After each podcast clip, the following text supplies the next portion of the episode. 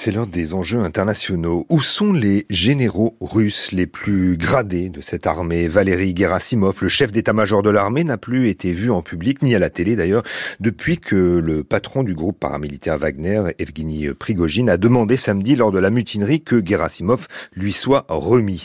Même interrogation concernant son adjoint, le général Sergei Sourovokin, qui selon euh, le New York Times avait connaissance du projet de mutinerie des mercenaires de Wagner. Il aurait été arrêté. Une purge est-elle en cours dans l'armée russe? L'imprévisibilité des acteurs de la guerre en Ukraine fait partie de leur stratégie. Et depuis le 24 février 2022, la Russie déjoue les prévisions d'un grand nombre de chercheurs et de décideurs occidentaux qui n'avaient euh, aucun doute au départ sur la rationalité du Kremlin. Alors comment interpréter ces faits majeurs liés à la guerre en Ukraine? Comment les chercheurs pour qui la Russie et ses élites dirigeantes sont un objet d'étude depuis plus de 30 ans travaillent-ils pour analyser donc l'actualité immédiate tout en posant des hypothèses sur le temps long C'est une question que nous posons ce matin à Marie Mindras. Bonjour. Bonjour. Vous êtes politologue au CNRS et au Centre d'études et de recherche internationale, le CERI. Vous êtes professeur à Sciences Po, vous enseignez notamment la politique étrangère russe. Euh, Marie Madras, depuis quelques jours donc, et à, suite à la rébellion euh, d'Evgeny euh, Prigogine à la tête du groupe Wagner, le Kremlin semble avoir euh, trouvé un bouc émissaire. L'arrestation du général Sergei Sourovokin a été annoncée par The Moscow Times. Qu'est-ce que révèle cette arrestation? Qu'est-ce qui est reproché à cet homme, selon vous? Tout simplement, nous avons euh, un, pouvoir au Kremlin euh, et un pouvoir militaire, donc l'armée russe étant euh, évidemment très liée au Kremlin, qui sont en grande difficulté sur le terrain de la guerre en Ukraine depuis 16 mois, depuis le tout début. ils se sont engagés dans cette agression de l'Ukraine euh, sans aucune stratégie, euh, sans euh, préparation, sans la, capacité de le faire. et vous parlez, vous parliez de rationalité. je crois que nous avons tous très bien compris le 24 février 2022 que cette décision était aberrante et qu'elle n'était euh, qu'elle n'était pas raisonnée, qu'il y avait donc un aspect euh, délirant euh, dans ce désir d'anéantir l'Ukraine. Donc tout a, été de, mal en pis pour l'armée russe et aussi pour l'État russe, hein, qui, qui s'est retrouvé quand même très très isolé sur la scène internationale. Et donc Vladimir Poutine a dû demander ouvertement euh, à son vieux comparse euh, Yevgeny Prigogine euh, de voilà de, faire venir euh, tous ces mercenaires qui ont été déployés depuis des années en Afrique, en Syrie, qui d'ailleurs avaient aussi fait le coup de feu au Donbass en Ukraine en 2014 et qui sont très importants dans l'effort de guerre du Kremlin euh, en Syrie depuis 2015. Donc Prigogine, qui n'est ni militaire ni ancien officier du KGB, mais qui est un euh, euh, délinquant de, de, de l'époque soviétique, qui ensuite a fait fortune grâce son amitié avec euh, Poutine, eh bien Prigogine euh, euh, a pris la grosse tête et s'est dit eh bien c'est moi qui vais faire gagner la Russie et Poutine dans cette guerre en Ukraine. Et il a lancé donc au moins 40 à 50 000 hommes sur le terrain et notamment a euh, occupé Bakhmut après des mois de combats très très meurtriers. Euh, et Prigogine dit d'ailleurs qu'il aurait perdu 20 000 hommes dans cette prise de Bakhmut euh, l'hiver dernier. Mmh. Mais Marie Madras, évidemment, à partir de ce moment-là, il, la, la, son conflit ouvert depuis des années avec le commandement militaire et l'état-major n'a pu que n'a pu que grandir. Mmh. Euh, cette, irrationalité hein, que, que, que, vous évoquiez euh, justement à propos de, de, du 24 février 2022, lorsque tous les pronostics des services des renseignements de l'Union européenne, en tout cas, avaient été complètement mis à mal par euh, la réalité du terrain et la volonté de, de Vladimir Poutine d'attaquer. Cette irrationalité, est-ce qu'elle met mal à l'aise les, les, les, les, analyses euh, des chercheurs qui sont très sollicités pour les médias? On l'a vu par exemple la semaine dernière, euh, lorsque les mercenaires de Wagner sont montés sur Moscou on a assisté quand même à des déclarations de chercheurs, ou parfois même d'ailleurs de diplomates ou de journalistes, hein, pour être, qui étaient un peu bousculés par l'événement ou les événements. Euh, oui, bien sûr. Je, crois que c'est toujours une, position euh, un petit peu délicate pour euh, un chercheur, un universitaire, quelqu'un qui travaille sur la longueur et en profondeur sur un sujet, de devoir tout de suite donner un avis sur une affaire dont on ne connaît pas encore tout à fait les tenants et les aboutissants, et surtout avec une demande de prévision, qu'est-ce qui va se passer demain. il n'empêche que je pense que c'est notre mission euh, d'universitaires euh, qui avons la, connaissance, qui avons le temps d'étudier à fond euh, les causes des phénomènes et leurs conséquences, de, en, je, mais je dirais en, toute modestie, de dire ce que nous savons et ce que nous ne savons pas. Mmh. Donc il me semble que enfin, la façon dont j'exerce mon métier, c'est quand je sais, je tente de l'expliquer au mieux, et quand je ne sais pas, parce que je n'ai pas les éléments, euh, je dis je ne sais pas. Mmh. Je crois que c'est la, la, bonne, la bonne méthode.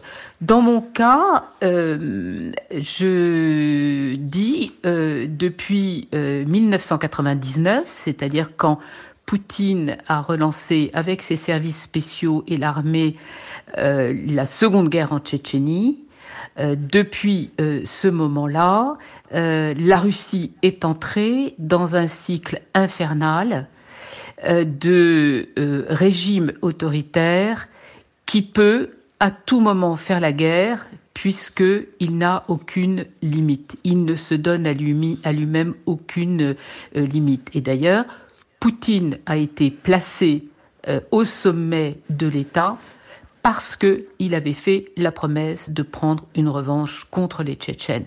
Ensuite, il a fait la guerre en Géorgie en 2008, il a fait la guerre au Donbass et annexé la Crimée en 2014. Il, a, euh, il est intervenu, il a envoyé son armée et les mercenaires euh, soutenir Bachar al-Assad en Syrie depuis 2015. Euh, et puis, toujours dans l'escalade, la dictature est devenue très dure en Russie la répression féroce et euh, rien ne pouvait plus euh, arrêter euh, les passions négatives et le désir d'en découdre de Vladimir Poutine lui-même et d'un certain nombre d'autres personnages. Et on voit bien que c'est très difficile pour nous d'analyser la boîte noire parce que quand nous avons écouté ce week-end Vladimir Poutine, qui d'abord dit Prigogine est un traître, il faut le punir, et euh, le lendemain dit exactement le contraire et félicite même les héros euh, Wagner qui euh, ont bien combattu contre l'ennemi ukrainien et que, en fait, Poutine est dans l'incapacité de punir Prigogine et les mercenaires euh, il n'a plus aucune marge de manœuvre. Mhm. Mais pour en revenir à votre travail de, chercheuse, vous devez avoir, euh, comme d'ailleurs les journalistes et les diplomates, vous devez avoir accès à des données, des sources chiffrées, des, des grandeurs macroéconomiques euh, pour comprendre par exemple les efforts de l'industrie de l'armement russe. Ce n'est qu'un exemple. Comment vous faites pour disposer de ces éléments et pour établir une pensée? Le, le, premier élément, la première source, euh, dans le cas euh, de la Russie, qui est une dictature, donc qui n'a aucune transparence ni aucune crédibilité dans les données officielles. Donc la première source, euh, c'est l'expérience humaine, c'est-à-dire de pouvoir recueillir des témoignages, de pouvoir lire les analyses et recueillir toutes les informations des sources les plus sûres, c'est-à-dire indépendantes évidemment du pouvoir, qui viennent euh, de l'intérieur de la Russie ou euh, de l'extérieur de la Russie, et notamment depuis des années, euh, ce sont les élites qui ont commencé à émigrer en masse, en fait depuis 2010-2011, donc depuis déjà plus de 10 ans. Hum. Mais ces élites ne disposent pas des, des, des, des chiffres. Par exemple, je, je, je, reviens sur ces grandeurs macroéconomiques ou ces, ou ces données. C'est ça qui est compliqué à agréger. Non, on n'a pas besoin de chiffres. On n'a pas besoin de chiffres.